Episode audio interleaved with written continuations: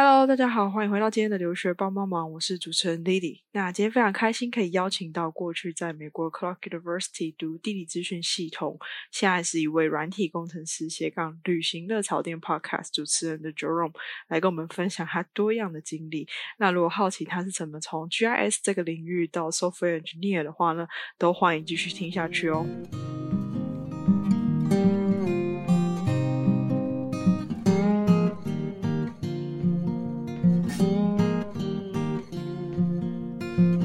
那请九润先跟我们的观众打个招呼一下。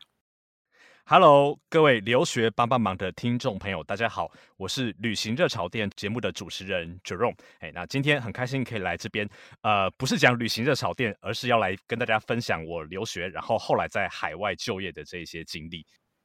嗯，了解。我要介绍一下旅行热潮店吗？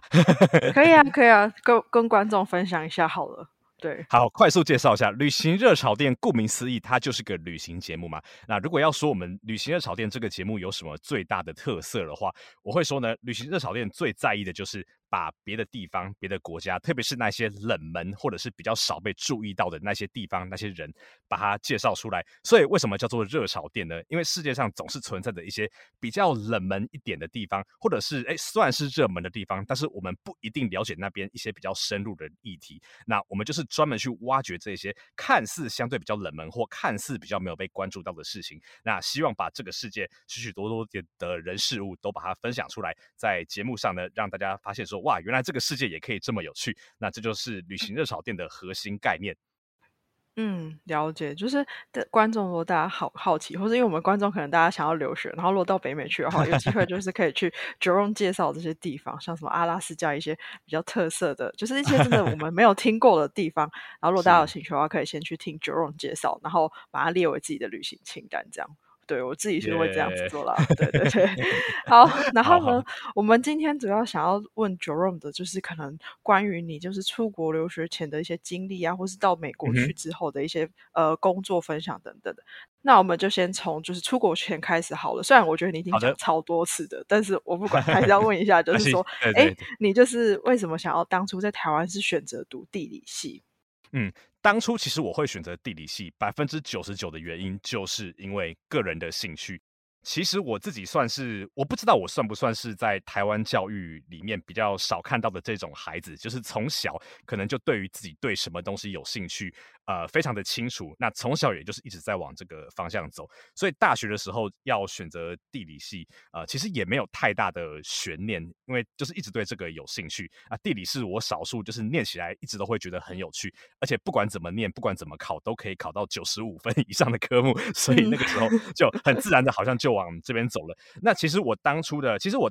高中的背景其实是读自然组，是理工科的。那我身边的人也大多数都是选择理工科系。那为什么我没有往那边走？其实就是因为我发现说，虽然我有办法念呃这些数学呀、理化这一些科目，但是我真的对这些相对来说不是那么有兴趣。所以虽然我觉得我考得上，也有办法念，但是就没有往那个方向走。大概是这样。嗯嗯，了解了解。哎，算是蛮清楚，真的很少有学生自己知道自己喜欢什么的。但好像就是从成绩上面可以稍微去了解自己到底哪一个方面比较擅长。就像你讲的，你怎么考都可以考到九十几分，真的也是不容易。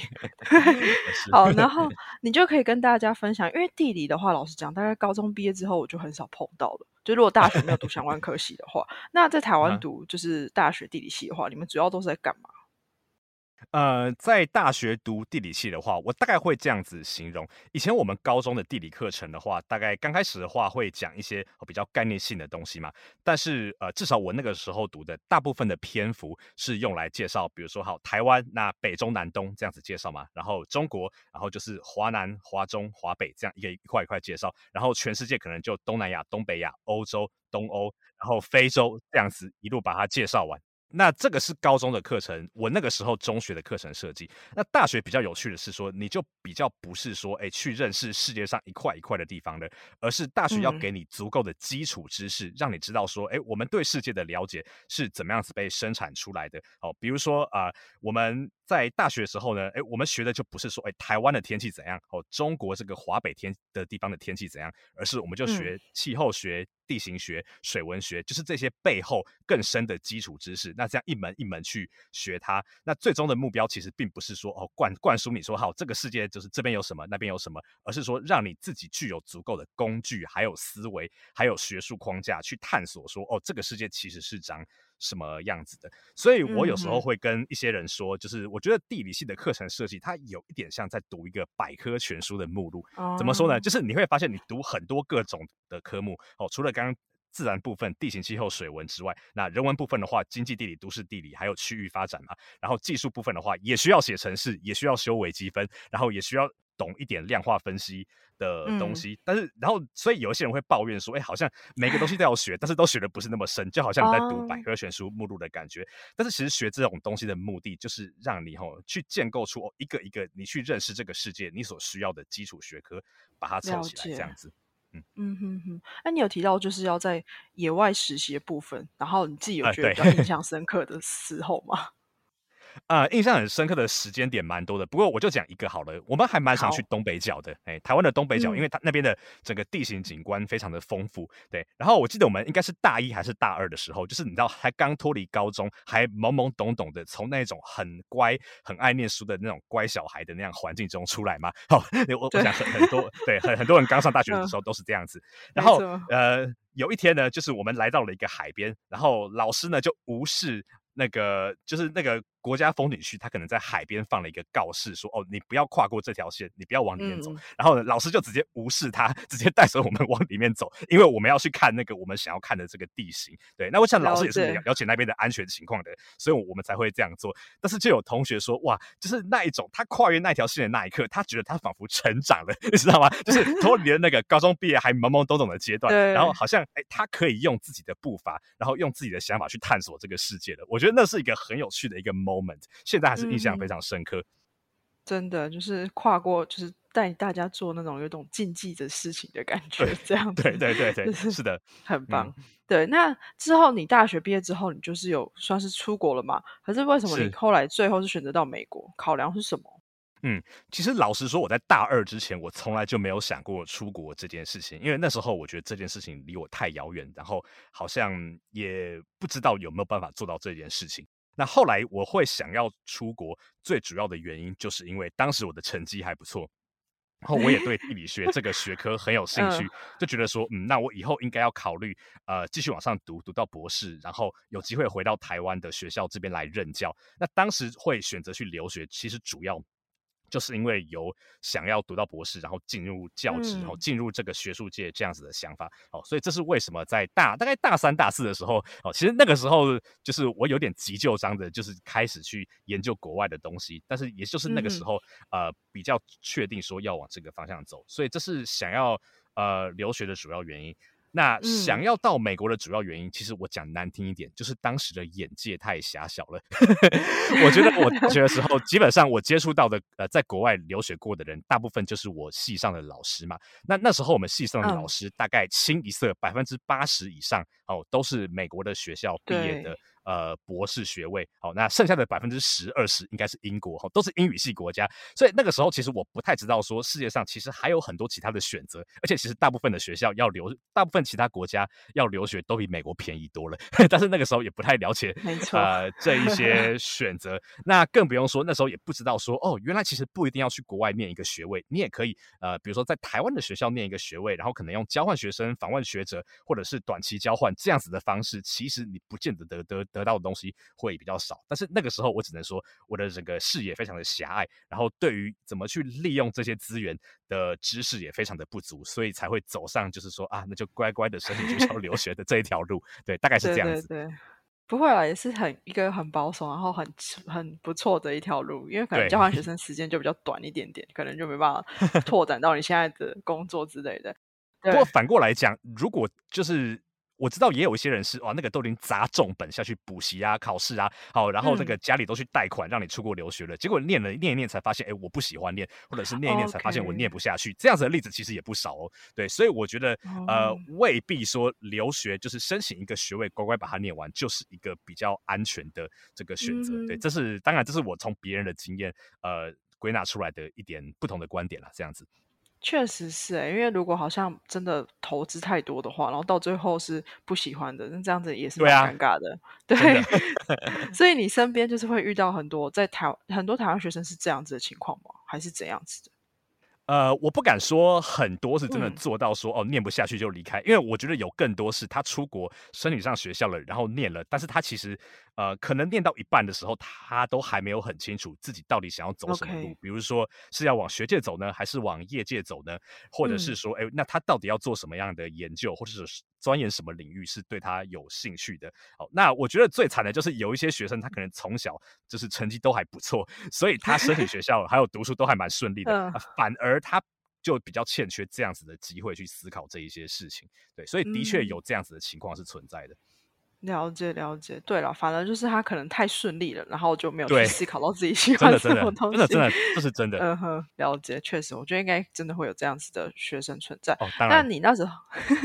那你那时候申请美国硕士的过程当中，你觉得，因为你就是开始准备了嘛，大三、大四，你觉得有什么是比较麻烦的吗？你刚才也提到要提，又是什么补习啊之类的这种。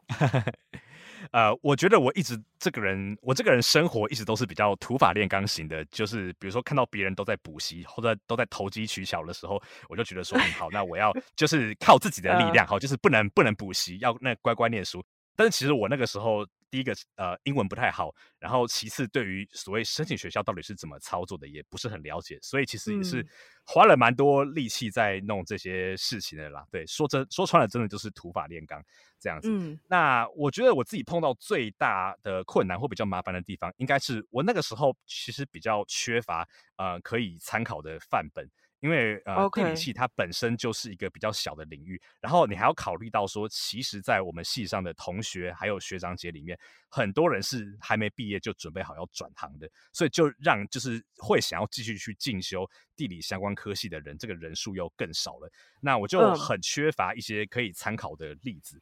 那当时我就会觉得有点羡慕，比如说像在学校里面，哦一些比如说电机资讯领域啊，或者是工程或者是数理领域，哦这些领域里面的话，哦他们可能一个班哦就是十几二十个人都要出国，哦那就可以一起准备，然后一起共享资源。那甚至是说他们要申请的那些学校，可能已经有学长姐在那那边的，或者是说他们的大学教授就是这些学校毕业的。哇，那如果是这样子的情况，你可以想象这些老师写的那个推荐函，那个效用有多强啊？哦。就是他们就是这样子，对这个人际网络已经非常稳固了，然后也有很多同伴可以一起奋斗，也有很多学长姐的经验可以参考。但是我那个时候真的，我只能说，嗯，就是单枪匹马这样子。嗯，对，了解。那你们地理系的学生，就是说他们已经做好转职准备，是为什么？在台湾的话，是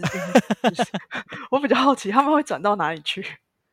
嗯，其实蛮多元的。其实我个人会觉得说。以地理系来讲的话，因为我觉得地理系，呃，大概一开始念这个系就会很快的感觉到说，哎，好像它很难跟一些特定的职业连接，就是除了地理老师啊，或者是一些比如说环境呃环境相关局处啊，一些公家单位，比如说呃环保局啊，吼地震单位这一些，你可以比较容易把它跟地理系的专业联想在一起。那除此之外的话，其实很多人就是觉得说，嗯。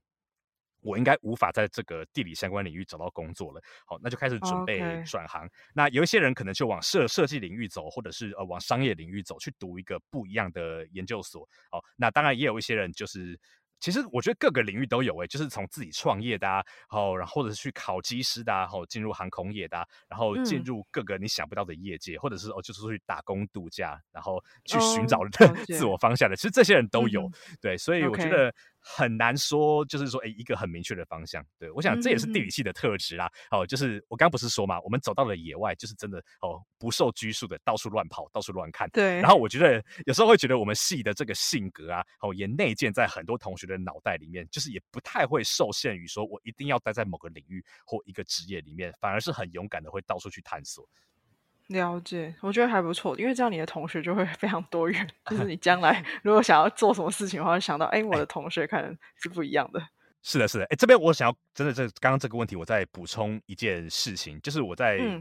我生理学校的时候，我觉得比较麻烦，或者是让我那个时候比较鬼打墙的一个地方。我记得那个时候的话，呃，因为我身边很多可以参考的朋友，他们都是呃所谓电资呃电机资讯相关，或者是呃数理相关的科的这一些科系嘛。那这些科系其实他们很常见的就是在大学毕业之后就直接进入博士班，而且通常都会有全额奖学金，因为他们的训练方式比较是说，你大学毕业之后你就可以直接的哦去做一个呃这种所谓 PhD 博士的 project，对，然后也不太需要担心这种。呃，所谓经济啊，或者是钱的问题，哦，如果有申请到全额奖学金的话，但是其实有很多人文或者是社会科学相关的领域，大多数其实你是没有办法以学士的身份去申请到博士班的，除非你真的天赋异禀，哦，是那一种呃全全全全世界呃为数不多的天才，那有可能。但是除此之外的话，大部分的情况下是你要去读硕士，而且硕士常常还不是读两年。好，大部分人文社会的硕士读三年，呃，是一个很常见的情况，因为他会觉得说你要修完课才能开始做研究。好，那可能之后的你再去读 PhD，可能又是哦七年、八年、九年这样子的时间。它的整个训练过程其实是比理工科系要长非常非常多的。哎，那那个时候其实我并不是很了解哦这个差异性，所以一度会觉得说，哎，我为我为什么好像。呃，高中呃不是大学毕业没有办法申请到博士班，然后或者是说，哎，为什么要花那么长的时间、那么多的钱？但是我后来就慢慢理解到，说其实就是各个领域、各个学科，它的传统真的是不一样的。所以我觉得，在对，就是你在申请学校的时候，不管是因为你的学系，因为你要读的学程，还是因为你要去的国家不同，哦，这个时间点啊，然后你做研究的顺序，还有你要投入的资源，其实也都会不一样。我觉得这其实是你需要去注意的。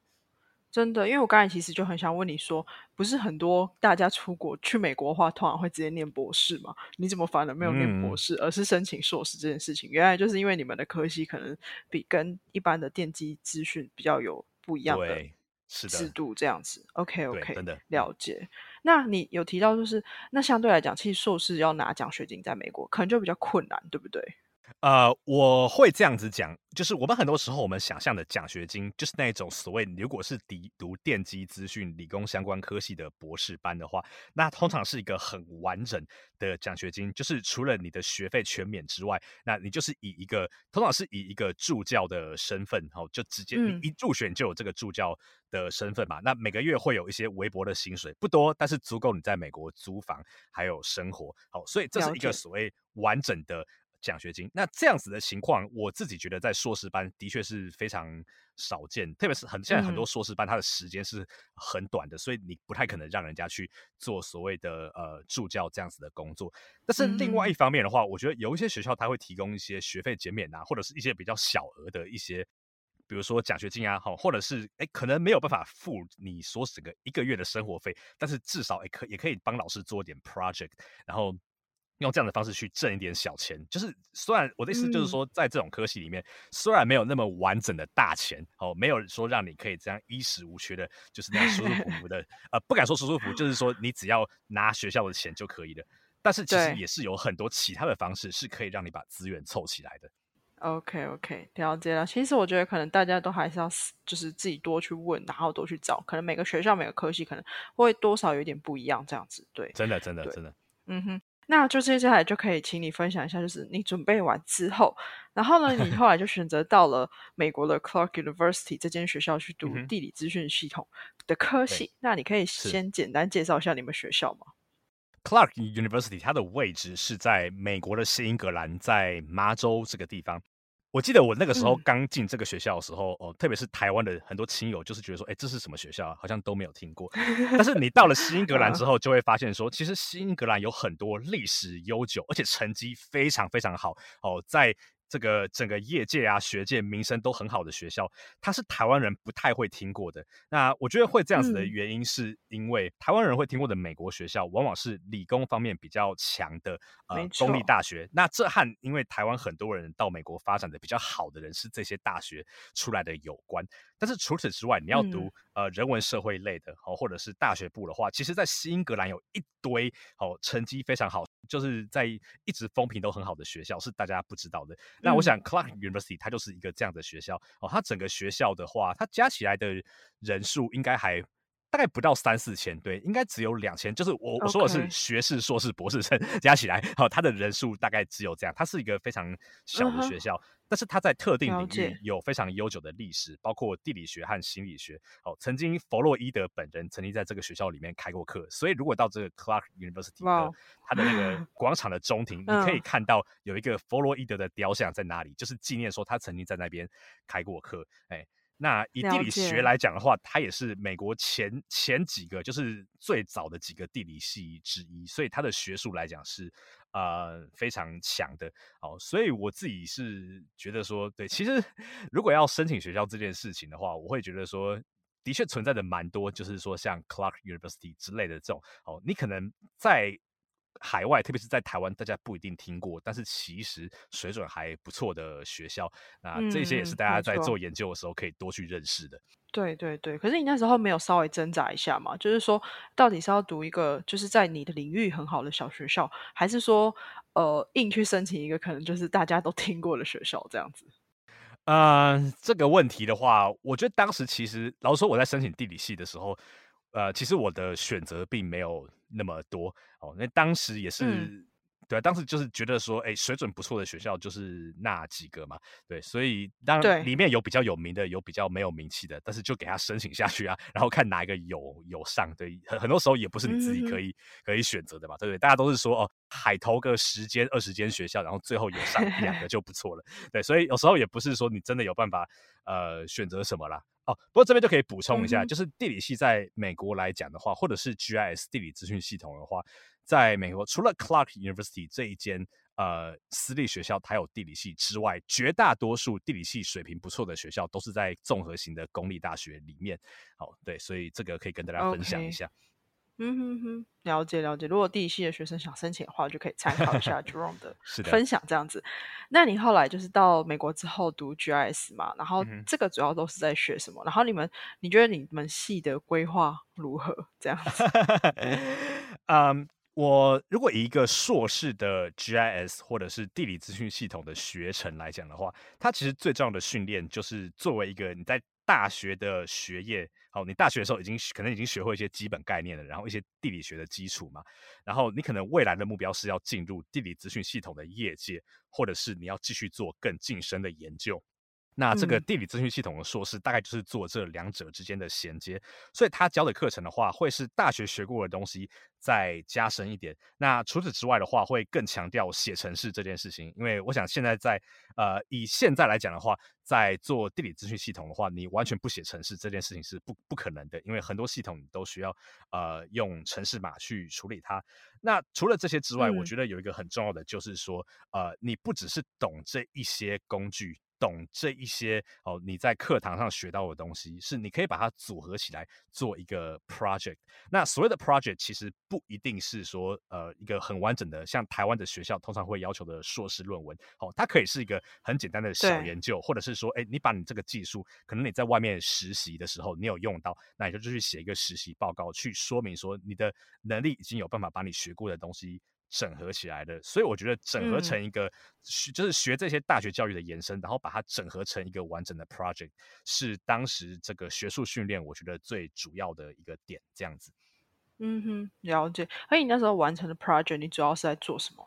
呃，当时其实就是做了一个在呃我们学校附近那边哈，我们就在全呃附近几个点，我们去规划了几个地点，然后在那边做呃空气品质的采样。哦，因为我们很多时候我们想要了解哦。一个地方的空气品质嘛，哦，那可能希望说呃我们可能在特定的点去做采样，然后去探讨说，哎，我们可以怎么样，接下来用怎么样子的分析方法，然后去呃计算出说好，那我们这个整个区域的整个空气品质的趋势，然后有哪一些地方哦是情况比较不好的这样子，对，就是其实就是这样把工具组合起来，然后做一个小小的应用，大概就只是这样子而已。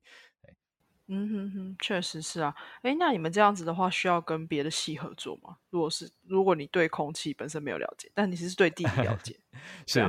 对。其实当时的确是有和不同领域的老师合作，把这个东西做出来。对，所以的确是需要的。我觉得在地理系就学不太可能不跟呃其他领域合作，因为就像我讲的，地理系的人，呃，我们自己读的东西是一本百科全书的目录，那比较深的东西，真的要去跟那一些不同领域的人合作，才比较能够。做得出来，了解了解。那你觉得就是说，呃，你们这个系就是跟过去在台湾，因为也是后来出国嘛，跟台湾你自己读起来觉得有什么挑战吗？就是觉得会不会很难啊，或者什 么写程式啊，还要自己花很多时间去学这样子啊？以挑战来讲的话，我反而觉得挑战学术本身并不是那么大的挑战。我觉得其实台湾的高等教育，我个人觉得，特别是排名比较前面的学校。其实和海外的教育，我觉得落差并没有那么大。甚至我想，很多老师都是喝过洋墨水回回到台湾的 嘛，所以他们可能用的课本还有用的教材都差不多。对，所以我自己觉得，真的要讲比较大的挑战的话，还是在英文上面吧。就是开始习惯是说，可能大学的时候就会用英文的教科书了，这是很常见的事情。但是，到你可以用全英文写报告，还有用英文上台发表你的研究，这又是另外一回事了。那更不用说是用英文去跟。旁边的人交朋友，对我觉得那也是在海外留学一个非常重要的一个地方啊。我觉得这些反而是我自己觉得挑战比较大的点。那你觉得交朋友有什么困难吗？就是你自己有摸索到一些什么小技巧吗？就是到美国去要怎么跟当地的人交朋友之类的？呃，我觉得。当然，很多人可能会讲出很多一些大一些原则啊，或者什么哦，一二什么攻略一、攻略二、攻略三这样子。可其实我自己觉得，我我我刚刚讲过吧，我一直是比较土法炼钢型的人。我反而觉得，就是你保持着真心诚意去和别人互动，然后去观察说，哎，比如说一个美国人他在这样子的情境下，他会说什么话，他会给什么样子的反应，哦，然后从开始去学，然后从开始呃去用他的方式跟他互动。这个时候，这个地方开始啊，我觉得如果你是保持一个开放的心，愿意和人家分享你，然后也愿意去了解别的文化的话，其实不管在什么地方，我觉得都是有有办法生存的，都是有办法和当地的人互动的。嗯哼，了解。那你有提到就是说，因为刚才也讲到，就是硕士不用写论文，但是就是去整合一些你的技能嘛。那你觉得就是不用写论文这件事情，对你来讲是好还是坏？呃，我觉得整体来讲是好了。因为我觉得，其实呃，在包括我自己在台湾受教育的时候，都会有一个被这个框架限制，是说哦，硕士就一定要有要有论文，甚至我知道有一些特定科系，它传统上还会要求说，你一定要有上某一个期刊的发表的经验，你才可以毕业这样子。对，那当然，我觉得这要回到说，其实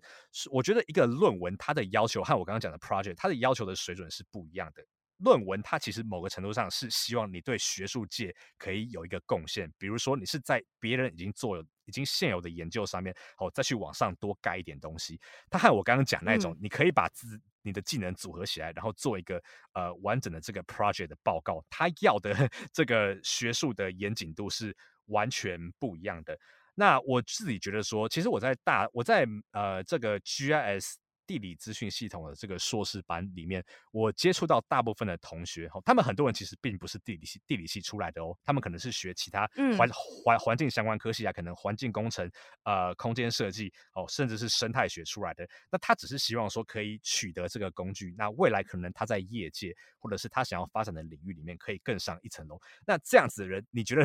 叫他去写一个地理资讯系统的论文，哦，让他对地理资讯系统的这个学术界有贡献，你觉得有意义吗？其实我我觉得意意义不太大呀，他最需要的就就是这个技能，还有整合的能力。所以我觉得，呃，论文唯一会有帮助的人，是他真的很确定，他硕士完就是要去走博士的。那这个论文其实可以，硕士论文可以作为一个他进入博士班的这个基石，甚至他就是可以从硕士阶段就开始做这个研究，到博博士班之后就直接再把它往上盖，好，那就可以就是不用到博士班才从零开始。对，所以我自己觉得说，除非是。真的很确定想要往学术界走的人哦，不然我自己觉得说，其实没有硕士论文应该是一个比较正确的方向啦。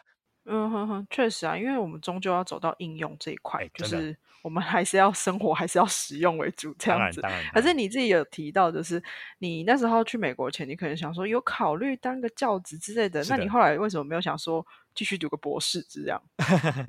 这个问题非常好，对我刚刚好像完全没有提到这件事情哦。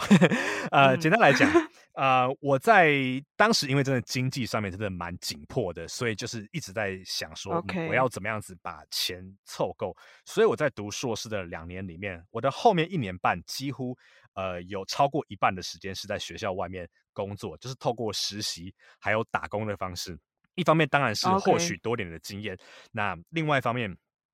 当然也是赚钱嘛，对不对？贴补家用这样子。但是呢，我在这个过程中就发现，哎，好像我其实并没有那么讨厌业界。哦，我知道说业界，呃，虽然做的东西，呃，往往是呃，感觉就是不会像说。呃，学术界的东西有那么长远的影响，但是反过来讲，在业界的速度往往会比较快一点。你做完一件一个任务，你做完一个 project，可能就 move on，再去做下一个。那你得到那种很快解决问题，然后往下一个 project 的这种快感，其实是非常强烈的。那那个时候，我所以我在硕士毕业的时候就觉得说，嗯，如果我真的没有那么讨厌业界，然后也还希望说可以把那个时候呃为了出国所有。背的那一笔贷款，先把它还完的话，那是不是就干脆先进入呃业界去赚点钱，然后也多累积一点这样子的经验？那未来再回到学界呢？对，当时最初的想法是这样子。哦，所以我大概到硕士毕业五年之后，在业界工作的期间，我都还是有考虑要回到学界的。哦，那个时候就是你知道，那个那个时候就是那个意志非常的坚强，就是明明在业界已经活得很舒服了，但是还是有这样子的想念头，是说有一天我要呃回到学界。那最后这个这个梦想是如何？呃，我终于把它终结的呢？就是我到后来我真的申请到了博士班哦，真的申请上了，有机会回去念的时候，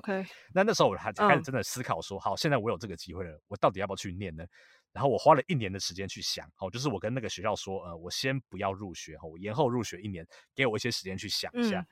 花了一年的时间去想，去做我自己喜欢的事情，去想了各种方案之后，我。发现我得出一个结论，就是我没有想要投资博士班这么多年的时间，好，还有这么多的这个资源，好去。进入为了只为了要有一个进入学界的机会，好，现在就算你读了博士班，其实也很难在学界真的找到一个位置。也不一定。对，其实现在是非常困难的。对，那反过来说，如果我很大的热情其实是在业界，或者是说，哎，透过我工作以外的时间，透过创作去接触更多人的话，那其实业界可能反而比较适合我，哎，对不对？其实有稳定的工作，有更多的时间可以去做工作以外的事情，那不如就待在业界吧。对，所以我后来就放弃了要回到学界的念头了。了解了解，可能就是一开始那个是心中的一个小梦想了，但就是真的还申请到之后，还也是要深思熟虑之后，发现其实自己到底真的比较喜欢什么，怎样怎样子的生活是适合自己的。这样，真的真的，我自己觉得在东亚出来的学生还蛮容易有这个问题的，就是可能可能你有个长久的梦想是某一个学位，哎，然后但是。没有太多的机会可以进进进去那个决定本身的细节，去剖析他说这个决定到底对你的影响是怎么样子。对，所以就用自己的经验跟大家分享一下。对啊，很适合就是分享给我觉得东亚的学生啊。对，我们的想法就是很单纯 就像你讲的，就成绩比较好的学生真的会比较顺利的一直上去，但未必对他是好的。真的，就是在探讨自己到底喜欢什么这件事情上面这样子。那我们接下来就来讲一下，就是你工作的事情的。就是你硕士毕业之后呢，你就找到了像是呃 GIS 的 UI UX 的相关工作。是。那在其实 UI UX 这几年非常的红，那我不知道 在那时候你们呃的你整个业界的氛围是怎样子的，然后跟你硕士所学又有什么连接？嗯，好，我觉得这应该可以从我硕士所学讲起，因为我现在毕竟是任任职在软体科技业当软体工程师嘛，但是我并不是那一种就是呃硕士或者是硕士一毕业的时候就想要成为工程师的人哦，我从头到尾我就没有想要就是走上软体工程师这条 路，所以算是有一点误打误撞的进来的。那是怎么进来的呢？我硕士的时候读的是 GIS 地理资讯系统嘛。那那个时候呢，你不管在哪一个学校，大概都会用过一个软体，叫做 ArcGIS 这个软体。它算是在我们那个业界，呃，我我们那个领域里面市占率最高的一个软体。那它的制造商叫做 A3 这家公司，它是一个软体公司。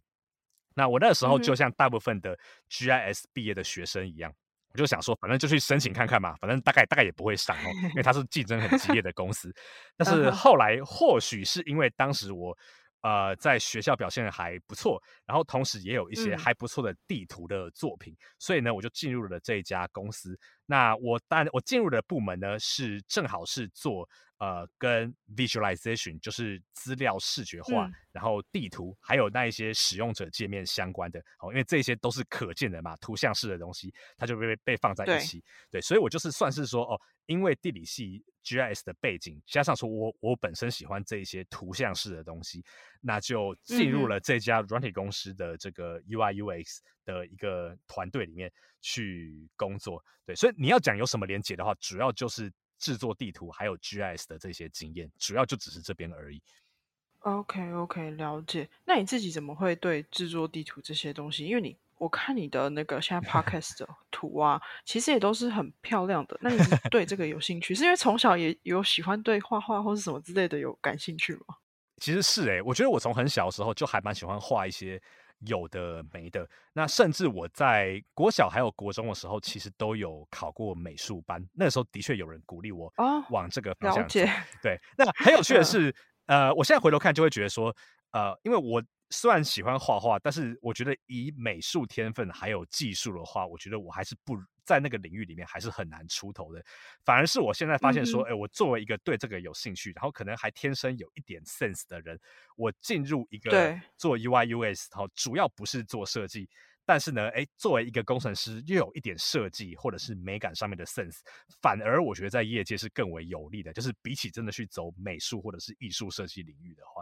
对，所以算是有一个兴趣，但是也是误打误撞的发现说，哇，原来我进入了业界之后，我小时候本来觉得完全没有前途，完全没有办法发展的这个兴趣，原来还可以把这个东西捡起来用，呵 呵也是一个蛮意外的收嗯获。对对对，因为我觉得美感的 sense 这个好像也是应该说说每个人天生都会有一些，但有些人好，有些人不好。可是你就是把它跟你自己的 兴趣结合这样子、那说到 UI US 这个领域，其实应该也算是有一点跨领域的感觉啦。嗯嗯那你是怎么就是转到这个领域，然后包含就是说你怎么去培养你自己写程式的能力这样子？嗯对，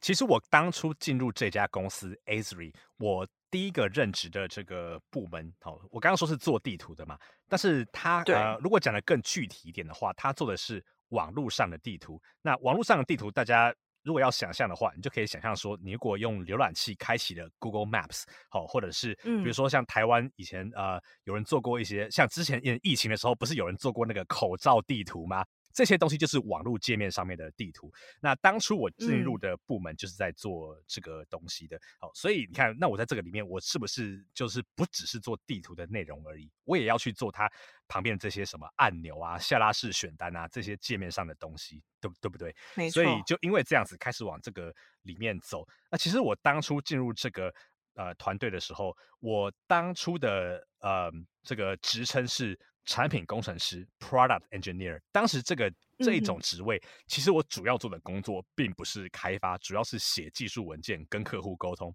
然后口呃可能偶尔写一些比较呃可能分量比较小的一些程式码，但是写着写着，好、就开始有些机会可以练习说，那我怎么样子去写程式，然后怎么样子去做出一个符合业界标准的东西。那就从这些比较小哦的东西开始越写越大，然后也习越来越习惯用程式码去解决比较大的问题。对，所以如果要讲我的呃整个写程式还有开发 UI UX 的这个能力是怎么来的，我觉得最主要就是透过说先进入了这个业界，然后从比较小的 project 开始做，慢慢的往上 build up，那到最后呢，哎就开始有办法在这个业界里面做一些比较大的 project。嗯，了解，算是从做中学开始吧，就是先到那个环境里面，然后稍微做一下做一下，然后再学习自己学习，然后就变成会的这个东西这样子。啊、的确可以这样讲，而且我认为，其实软体工嗯。程有很多的东西，其实你就算大学是读所谓资讯相关科系，或者是有嗯。修过一些课程，我自己觉得进入业界，往往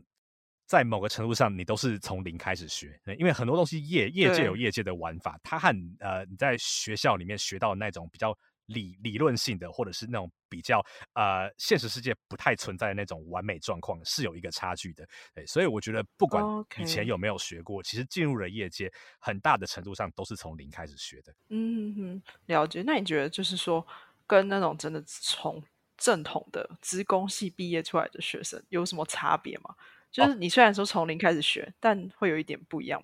哦，当然，我觉得那个差异主要是在说，呃，资工系的学生的话，他们对于一些基础。的电脑科学理论，他们会学得更扎实一点哦。所以，如果他在开发一些更大的系统、更复杂的解更复杂的问题，或者是处理一些哦更核心、更困难的问题的时候，的的确他们的基础会比较好一点。那的确也有可能，呃，在业界会受到比较大的重用。哦，的确有这个可能性是存在的。但是我要说的是，其实，在业界并不是大家都天天在解这些比较深层、比较复杂、比较困难的问题。哦，业界还是需要很多人呃去处理一些哦，就是呃可能看起来就是国中数学程度的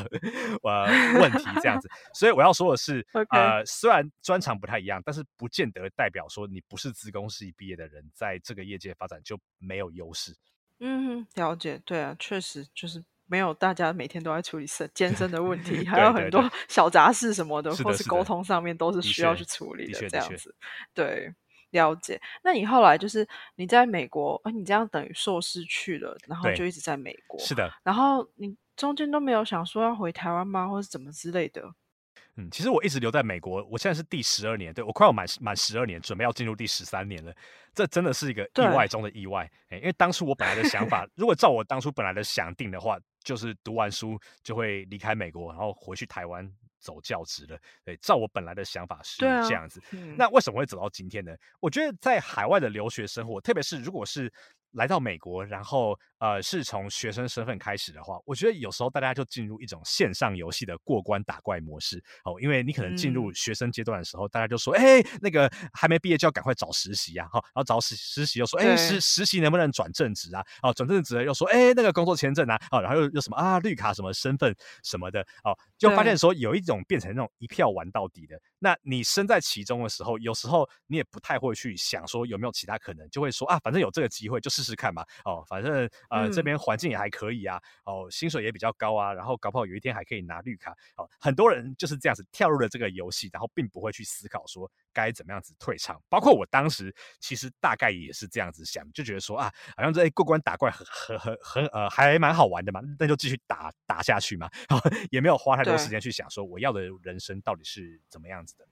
那如果要讲一个我开始有思考是不是真的要继续留在美国的一个转泪点，我会说，他大概是在第七年的时候。对，俗话说得好，这个七年之痒嘛，吼，我觉得很多 海外的留学生后来有定居下来的，大概在第七年也会有一个很类似的这个想法上的转换，你会开始去思考说，好，我现在。要思考的已经不是说我能不能留在这个国家了，而是我到底想不想要 留在这个国家。留着，对，而且可能在生活习惯、还有语言、还有文化沟通上面，你都已经和当地已经没有那么大的距离感的时候，反而你就开始要去思考说，那我到底要不要一辈子定在这边？我如果未来有有家庭、有小孩，哦，我的有我有未来十年的人生，我到底要不要定在这个地方？好，从那个时候我才开始比较。认真的思考，哎，那我想基基本上我是个做旅行节目的人，我自己也还蛮喜欢在全世界乱跑的，所以那时候我就发现说，嗯，其实我可能还是会希望不要一辈子定在一个地方，所以未来有机会的话，会蛮希望说，嗯，可以呃再继续到不同的文化、不同的国家，或许不是回台湾，但是继续去看一看，继续去挑战自己，去适应当地的文化。了解，就是成为一个所谓的数位游民啊，就是你可以到处爬爬照，然后还可以一边工作状况这样子。嗯，那应该会是个还不错的状态。对我还蛮 期待的。但是我蛮好奇，就是是你们这样一路打怪，然后尤其是美国的签证，可能有时候对留学生不是那么相对的方便的情况之下，你是都很顺利的去抽到，还是怎样子的？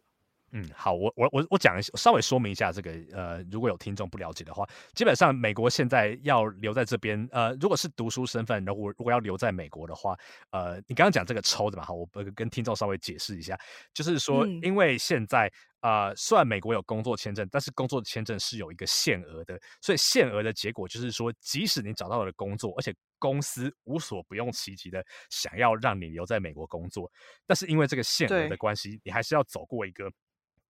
抽签的程序，那这个抽签的话，目前中签率是低于三分之一的哦，所以不止留学生们很头痛，这个公公司们也非常头痛。对，那我当时的情况的话，是因为我那个时候美国刚从不景气的情况下出来，所以当时呃大部分的公司还没有那么热衷于雇佣外国人，所以相对来说。工作签证并没有那么难拿，所以我算是有踩到，就是有踩线，就是在那个相对比较好抽到的时候，那就拿拿到了我的工作签证这样子。哎，那我也知道有一些人他可能就对啊，后来就是哎一直抽一直抽啊，然后有一些领域的话，你有机会可以抽呃连续三年抽嘛，就抽三次。那也有一些人就是因为没有抽到，他被公司如果是跨国公司的话，就把你丢到别的国家，然后后来就发现说，哎，其实到别的国家生活也不错啊，不一定要待在美国 这样子。哦，所以其实啊，天无绝人之路啦，就是有很多种走法。但是我也很诚实的说，以目前的情况来讲的话，留在美国的确是相对比较困难的。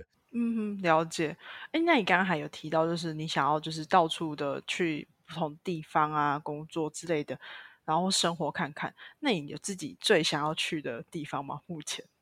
我觉得其实只要是当地的文化是让我想要探索的地方，我都会想要去，对吧？不管是。东欧啊，或者是非洲啊，甚至是亚洲不同的国家，其实我都会非常有兴趣。对，了解了解，那就是其实因为一直提到你很喜欢旅行这件事情嘛，然后你也开始了旅行的草甸的 podcast。那一开始的契机是什么啊？开始契机其实很简单，就是我喜欢分享我的旅行，所以我开始写文章。但是我发现我的文章都没有人看，对，为什么没人看呢？因为我的分享的内容往往都要用很多很多的文字去写，好，不是那一种所谓完美照啊，或者是旅游景点的美照，它在行销上面本来就比较困难。哎，那我就想说，那如果大家都不想要用看的，那是不是我用讲的，让大家用听的，或许哎是一个机会？那就尝试一下，不知不觉呢就做了两年多了，这样子。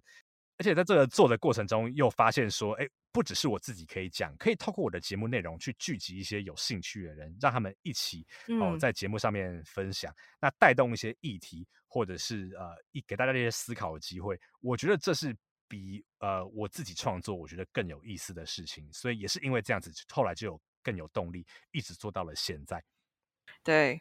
好，然后呢？因为 Jerome 他自己目前就是算是斜杠很多事情，我自己觉得啦。然后呢，就是首先的话，那就请你对不同的产业来做一些呃分享好了。以北美啦，因为现在其实很多人到北美去，可能都是想要转职到软体业。那你觉得自己对这有什么观察吗？以美国来讲，还有职场文化。嗯哼，好。我觉得的确蛮多不同背景的人都会进入软体界业界，因为现在这个需求真的很大，然后目前还在成长中。然后我自己觉得软体业界有一个蛮有趣的特色是。啊，我觉得软体业界是很实际的，就是他看你有没有能力在里面做。所以的确，我认识蛮多不同领域的人，哈，甚至是学音乐的、学文科 相关的，呃，可能都会来当软体工程师。所以的确是一个还蛮有，就是蛮多不同背景的人都会进来的一种职业。好，那接下来我稍微提一下，呃，目前一般的软体业绩的话，我们常常会说有一种铁三角。哦，就是有三种不同，最主要然后不同的职位，然后他们一起组合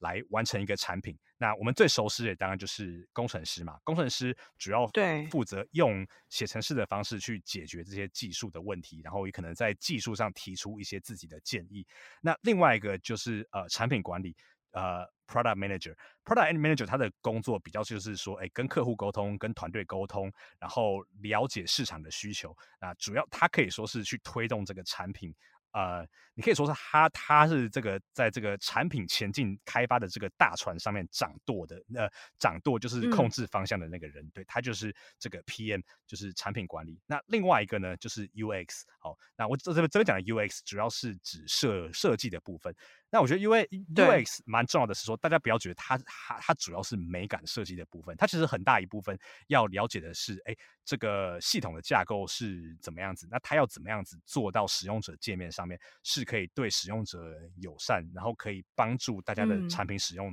体验经验更好的。好，那当然我刚刚讲这是一个很大概的，其实里面都还有很多细分，然后也有一些职位是很难归入这个。呃，铁三角的，对，所以这个是大概这个业界现在的一个很简单的状态，跟大家介绍这样子。好，那你刚有问这个职场文化的部分嘛？我觉得职这个职场的话，呃，像我目前是任职在一家还蛮大的这个跨国软体公司里面，我觉得我在这边观察到一个很大的特色是。在软体业界的话，非常非常重视个人的空间还有自主权，所以可能每天然后大家进办公室的时间都不一样啊，哦，然后可能有人吃完午饭就哦先先先去接小孩或者先去运动一下，晚点再回来工作什么的，哦，或者是呃今天在办公室工作，呃明天在家工作，然后后天可能跑到一个山上 去工作，这些其实都是呃还蛮常见的事情，所以他的确是还蛮重视。呃，个人空间的，因为毕竟这个目前来讲是一个呃待遇还有福利都非常好的一个业界，那给大家的这个弹性也会非常的大哦。那另外一个我觉得蛮值得一提的是，在北美的软体业界的话，其实外国人的比例会非常高哦，不管是来自中国的、台湾的、东亚各国的、印度的，那更不用讲嘛哦。那当然美国的本国人也是有哦，或者是欧洲呃欧洲各国的移民。也是有的，所以相对来讲的话，呃，它对外国人来讲门槛比较低。那门槛比较低，不只是说哦，因为写写程式的话比较不会受到语言障碍限制。另外一方面也是这样子的职场，它就它因为它内内建多元文化了，所以它对于不同的文化往往也会比较尊重，然后给予大家比较大的空间。哦，所以我觉得这是呃整个职场我觉得蛮值得一提的一个特色。了解了解，哎，这是蛮让人家向往的，就是比较 弹性的。空间跟时间可以去做工作这件事情啊，不会只是绑在一个地方。那我是不是应该来讲一些比较负面的东西？稍微那个有很负面的吗？可以跟我们分享一下吗？就是你自己觉得他的呃这些你讲出来都蛮优点的，但有没有真的是有想劝退大家的？呃，我觉得做技术工作有时候会有一个蛮大的挑战，是的确，我觉得有一些比较有趣，或是比较啊，让你觉得说，哇，我这个技术问题解出来可以发挥很大的影影影影响力，哦，这种很有成就感的呃这种工作或者是这些 project 是存在的，但是我觉得它其实并没有那么多。好，很多时候呢，你在那工作上，对，就是可能别人告诉你客户有这个需求，那你去想出一个解决方案，然后把它把它写出来，就是这样子。所以的确有一些，特别是比较年轻的人，他会觉得说，哇，在这个业界好无聊。为为为什么我不能像一些好我出去创业啊，或者是做社会企业的人，他可以对世界有那么那么那么那么那么直接的影响，他可以和人有那么多的接触哦。所以我自己觉得说，的确有一些人会因为啊，觉得说，哎。好像在业界就是在解决一些商业性的问题呀，啊，或者是比较缺乏跟人互动、跟真实世界接触的机会，而并不是那么喜欢在软体业界。也有一些人是因为这样子做了几年之后就离开了，也是有的。对，所以我自己觉得是说，呃，的确这是我觉得很很多人其实都在。往往就是在这个业绩就在就在衡量说，嗯，我到底能不能继续做这个？有的人呢，他可能后来就离开了；也有人就觉得说，好，我虽然不是说百分之百喜欢在软体业界工作，但是他给我的福利还有他给我的薪水够好嘛？那我就 利用这些资源，下班后去做其他的事情。对，这样的人也是为数不少。对，所以我想这这是个很重要的现实，是进入这个业界的时候可以先考虑的。嗯，算是要衡量自己的兴趣，然后跟。你到底就像我我们一直提到的，你到底想要怎样子的生活去衡量跟评估了？是的，对对对，有些人可以接受，然后就继续做下去。对啊，对啊。那因为你现在现在就是你也是一个软体 工程师，然后同时又是一个 podcaster，我就觉得其实时间上的掌控是需要一点就是自我管理的时 的的能力。这样你自己通常就是都会怎么去管理自己的时间？嗯。我自己的话，就是我会把上下班时间分得还蛮清楚的。那不只是时间，空间的部分也会尽量分开。所以我平常的话，大概上班时间我大概都会待在办公室里面。好，那因为下班时候回到家里后，进入我做 podcast 的模式的时候，那因为时间和空间都是不一样的，所以算是说我自己就可以还蛮明确的把它区分开来。那所以这个界限我觉得还蛮重要的。那其次的话，我觉得还蛮重要的，就是说你大概知道自己有多少时间可以利用嘛？好，比如说我呃，假设好，假设我五点下班好了，那到我晚上睡觉之前，我有几个小时的时间可以去运用嘛？那就用这几个，就用你有的时间去衡量说，好，那我要做多少的创作？比如说好。要不要每周都更新节目呢？还是我可以两周更新一次？我要不要在 Instagram 或者是 Facebook 上面放那么那么多贴文呢？还是可以少一点？哦，我觉得呃，如果是过这种斜杠人生的话，最重要的事情其实就是把自己知道自己有多少时间、多少资源可以用，然后让自己维持在一个平衡，而且有足够休息，然后又舒服又开心的状态。我觉得这是比呃你在呃创作上有多少产出来讲，我觉得是更重要很多的。对对对，就是我觉得创作来讲的话，你如果可以细水长流，比起就是每天每个礼拜硬要赶一集出来的话，还来的重要 很多。是是是，我想这个有在做创作、有在做 podcast 或有在写 blog 的人，应该都非常的清楚。对，好，那就是进到节目的最尾声，也是最后一个问题，就想要问 Jerome 未来。你会想要再往哪个方向再去挑战，或是在斜杠什么东西之类的吗？好，就先从节目来讲好了。对，节目上我希望继续斜杠。那我讲的并不只是节目本身，我最近有办一个小小的活动，那邀请大家针对节目给一些回馈，然后也问大家说：，哎，我们旅行热潮店，我们虽然现在只是一个 podcast 的节目，但是我们可以做些什么，是可以对为这个社会。带来更多正面的效益的，那的确有蛮多人提到是说，哎，我们或许可以跟呃中学的教材做更紧密的结合，那老师就可以推荐学生去听，作为这个学校教呃学校教学的补充，好，那或者是说，哎，也许我们有。有力量的话，也可以呃派出更呃，也可以自己派出记者，然后呃往比较像是一个声音媒体这样子的方向去走，那可以在一些议题上面有更深入的琢磨。好，所以我对于这个斜杠的想法是想说，对节目可以不只是节目，它可以对这个社会，它可以对呃有更正面的影响，它也可以对于不同的议题有更深入的探讨。啊，这我想这是我对节目的期望啦。对，所以对，这是节目本。本本身的这个想法，哎，那如果要问我自己想要往这个什么方向前进的话，其实我现在会还在继续待在软体业界，一个很大的原因之一就是呢，因为软体工程师的身份可以让我在不同的国家都相对的容易找到工作，然后也有办法在那边生活，不用。呃，不用说有这个后顾之忧这样子，所以呢，我还蛮期待的，就是这个工作可以继续带领我进入不同的国家，进入不同的文化，去了解他们，去在那边生活。嗯，了解，确实啊，软体工程师确实是在各个世世界各地相对来讲是好找工作的一个。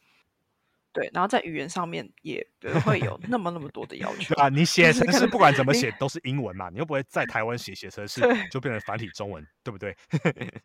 之类的，或者是你可能到欧洲去的话，当地的语言你可能也不需要一定要去克服，才有找到工作这样子。的确，对对，所以如果。我们的听众也非常想向往，就是 j o 这种生活模式的话呢，其实也可以就是参考一下这样子。好，那今天的话就是非常开心可以邀请到主任来跟我们分享他的经验。那如果大家想要知道呃主任的节目的话呢，也欢迎去收听就是旅行的草店这个节目。那连接都会放在底下。那今天的访谈就到这边喽，谢谢大家，谢谢丽丽，谢谢大家。